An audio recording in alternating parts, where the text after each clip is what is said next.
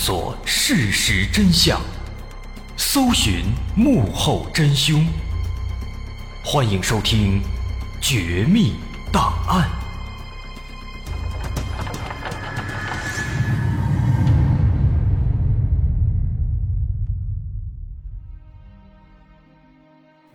还原事实，探索真相。欢迎继续关注《绝密档案》，我是大碗。在之前，咱们介绍了北森提奈岛上的森提奈人，他们性格执拗，对外来访客非常不友好，招呼还没打呢，直接就万箭齐发，这导致很多不明所以的登岛者死的死，伤的伤。但是实际上啊，其实并不是每一次跟他们的接触都是如此惨烈的，在历史上还真就有一次比较和谐的接触，在一九九一年。英国政府曾派出一队人马前往北森提奈岛。幸运的是啊，当时森提奈人在没有装备武器的情况下，竟然迎接了这艘来访的小船。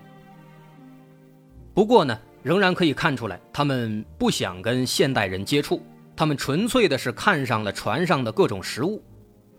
当人们把那些椰子一个一个的扔到海里时，这些原始人就会一个一个的游过来。抱住椰子，然后再游回去。虽然同样是拿了食物就走，但这已经是历史上最了不起的一次接触了，因为这一次没有武器，没有造成任何的人员伤亡。其实，如果每一次都能这样，按照这样发展下去，这些原始人迟早有一天会彻底对我们不设防备，然后大家其乐融融的在一起生活。但是，不知道什么原因。印度政府却偏偏选择了放弃和他们沟通。一九九六年，印度政府发布了一道禁令，所有人都不得擅自靠近北森提奈岛，小岛周围五公里的海域都被划分为禁区，日夜有海军监视，连渔船都不能靠近。从那以后，人们对神秘的北森提奈岛基本就没有任何的接触了。可见。正是因为森提奈人长时间的顽强抵抗，才为自己赢得了安宁的机会。这也让我们现代人有足够的时间去思考一个新的问题：我们现代文明应不应该主动去接触原始文明呢？从目前的状况来看，和现代文明接触对这些原始部落其实并不一定是好事。我们刚说了安达曼群岛。安达曼群岛上的其他土著部落，其实就是一个典型的案例。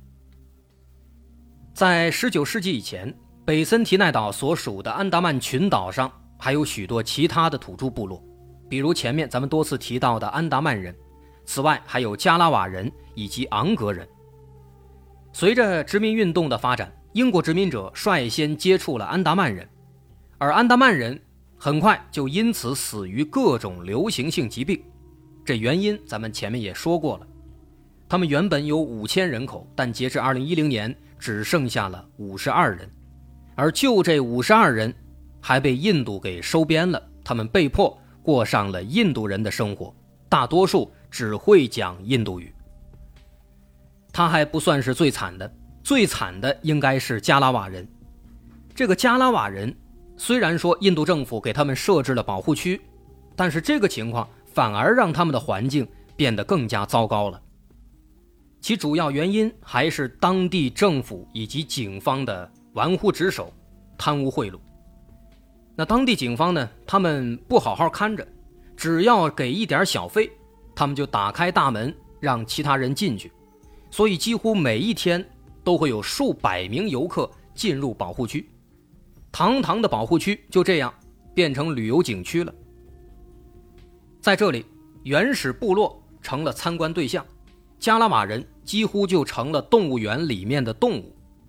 收了钱以后，当地警察会让这些加拉瓦人唱歌跳舞，一些加拉瓦女性甚至被迫还要提供色情表演，而游客们则会给他们食物作为打赏。时间一长。因为游客的频繁造访，加拉瓦人学会了非常多的坏习惯，比如抽烟、嚼槟榔，甚至连喝酒都学会了。从这些情况看来，北森提奈岛可以说确实是被保护的最好的一片净土了。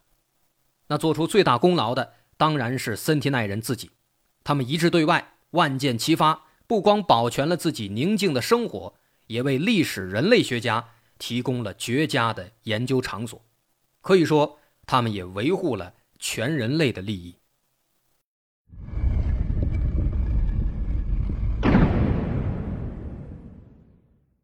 其实，就像前面说的，森提奈人这样的原始部落，跟他们类似的其实还有很多。但是那些部落并没有像森提奈人这样顽固不化。在菲律宾棉兰岛的一处深山老林里，同样也生活着一个与世隔绝的原始部落。但是他们对于我们现代人的态度啊，跟森提奈人那是完全相反。面对外来者，他们不仅不反抗。反而像接待自己的家人一样热情好客。然而，就在人们感到好奇、准备深入研究的时候，一个偶然的契机，有科学家惊讶的发现啊，这伙所谓的原始人，竟然都是假的。这又是怎么回事呢？一九七一年六月七号，有一位猎人来到菲律宾棉兰岛的一座山上打猎，走着走着。在一片森林里，这个猎人惊讶地发现了人类生活的痕迹。他在附近转了一会儿，果然看到有两个全身裸体的男子经过。这让猎人非常好奇：这附近又没有村子，谁会在深山老林里面生活呢？于是他就把目击到的情况告诉了菲律宾当地的少数民族委员会。一九七二年。少数民族委员会安排了几名记者和十一位社会学家乘坐私人飞机进入了这片热带雨林，一探究竟。在猎人指出的地点，他们果然发现这里有人居住，而且是一个原始部落。这个部落后来被称为塔萨代部落。塔萨代部落仍然停留在石器时代，他们与世隔绝，在山洞里生活，而且规模非常小。只有二十七人，跟森提奈人一样，他们既不知道如何狩猎，也不懂得如何种植作物，只能靠着采摘野果，靠着植物的根茎，还有一些鱼类来填饱肚子。同年八月，美国国家地理杂志报道了有关塔萨代人的情况，这个发现立刻引起了世界各地科学家的密切的关注。毕竟。现存于世界上的原始部落本来就不多，更别说是处于石器时代的穴居人了。而且这整个部落呀，无论男女老少，基本上都是赤身裸体，只有少数女性会穿着树叶做成的草裙。在现代人到来之前，他们狩猎过的最大的动物，竟然是青蛙和小溪里的鱼。这样的一种纯粹的原始人的生活。在很多科学家看来，还是第一次看到。而且，更加吸引科学家的是塔萨代人对于现代人的态度，出乎了所有人的意料。在一般情况下，原始部落会被人们视为是暴力和野蛮的代表，就比如森提奈人。但是在塔萨代人身上，情况是恰恰相反。这二十七个塔萨代人之间。既没有头领，也不分等级，男女老少和平共处，在他们的语言里，甚至找不到敌人、武器等等这样的词汇。他们的生活非常简单，每天除了集体外出采摘三个小时的食物以外，其余时间都平静地待在洞穴里，闲聊、打闹或者是打盹儿。这俨然就是一个乌托邦式的原始社会啊！而且。在塔萨代人被发现的时候，那个年代正好赶上越南战争，全球的反战情绪非常高涨，所以呢，这种世外桃源一般的生活更是受到媒体学者的一致赞扬。有一位作家专门为此出了一本书，美国国家地理杂志还拍了一张两个土著小男孩的照片作为杂志封面，轰动一时。不过呢，这种热烈的氛围。只持续了不到一年，塔萨代部落就又和外界失去联系了。为什么呢？因为在一九七四年，菲律宾政府也在那儿划了一个保护区，有一支部队专门驻扎在附近，禁止闲杂人等进入。如果是媒体或者科学家想进入，得先获得少数民族委员会的批准。那菲律宾这边呢，他们的保护区做的还是非常到位的，保护区一划，谁也进不来了，给小费、贿赂怎么都不管用。因此，当时对于塔萨代人的热度，因为缺乏进一步的研究和观察，他们的热度呢也就渐渐的消散了。直到十二年之后的一九八六年，塔萨代人才又一次忽然登上了全球的头版头条。但这一次不是因为新的科研进展，而是因为塔萨代部落被曝光，他们其实是被伪造的。原来啊。当时菲律宾国内政变，前总统马克思濒临垮台，国内的形势呢比较混乱。那有几个胆子大的瑞士人类学家就趁乱偷偷潜入了保护区，但是进去之后啊，眼前的一切让他们彻底震惊了。这些塔萨代人居住的洞穴里空空如也，不仅没有人，连塔萨代人的粪便都没有找到。因为按理来说，如果这一群人在这里生活了上千年，那么必然会留下大量的生活的痕迹。但是现在呢，他们却什么都没有发现。而更让人震惊的是，虽然后来这几位人类学家在附近的另一片地方又找到了这些塔萨代人，但是这个时候他们发现，这些停留在石器时代的塔萨代人，竟然穿着衬衣，穿着牛仔裤。他们不但住在房子里，还戴着手表，还会抽烟，还在种地。这把人类学家给彻底弄晕了。他们赶紧走过去问这些塔萨代人到底是怎么回事他们告诉人类学家说，其实自己根本就不是原始人。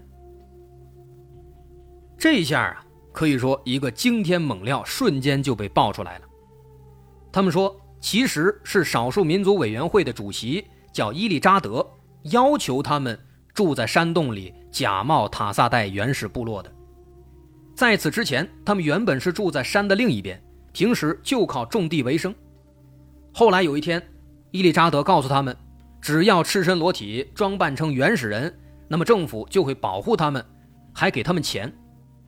可实际情况是呢，他们比之前更加穷了。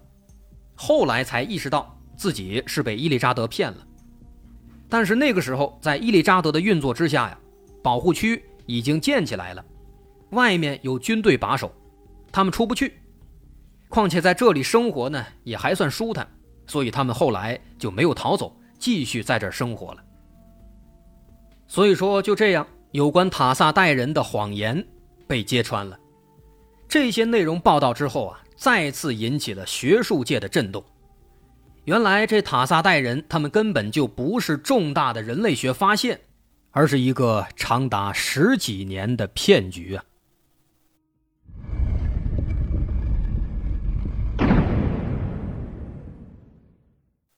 其实早在被曝光之前，就已经有人怀疑过塔萨代人的真假了。早在当年刚刚报道的时候。就有一些营养学家分析，说如果这些塔萨代人他们仅仅靠着之前说的那些野果子呀、小鱼小虾呀，如果他们靠这些来生存的话，那他们早就该饿死了。因为根据当时的研究报告，塔萨代人每天只外出狩猎三个小时，那么算下来，他们每天平均摄入的热量，其实都远远低于维持生命的最低标准。同时，还有遗传学家提出疑问，说这么一个只有二十七人的部落，是靠什么维持住人口不下降的，延续了几千年还能香火不断？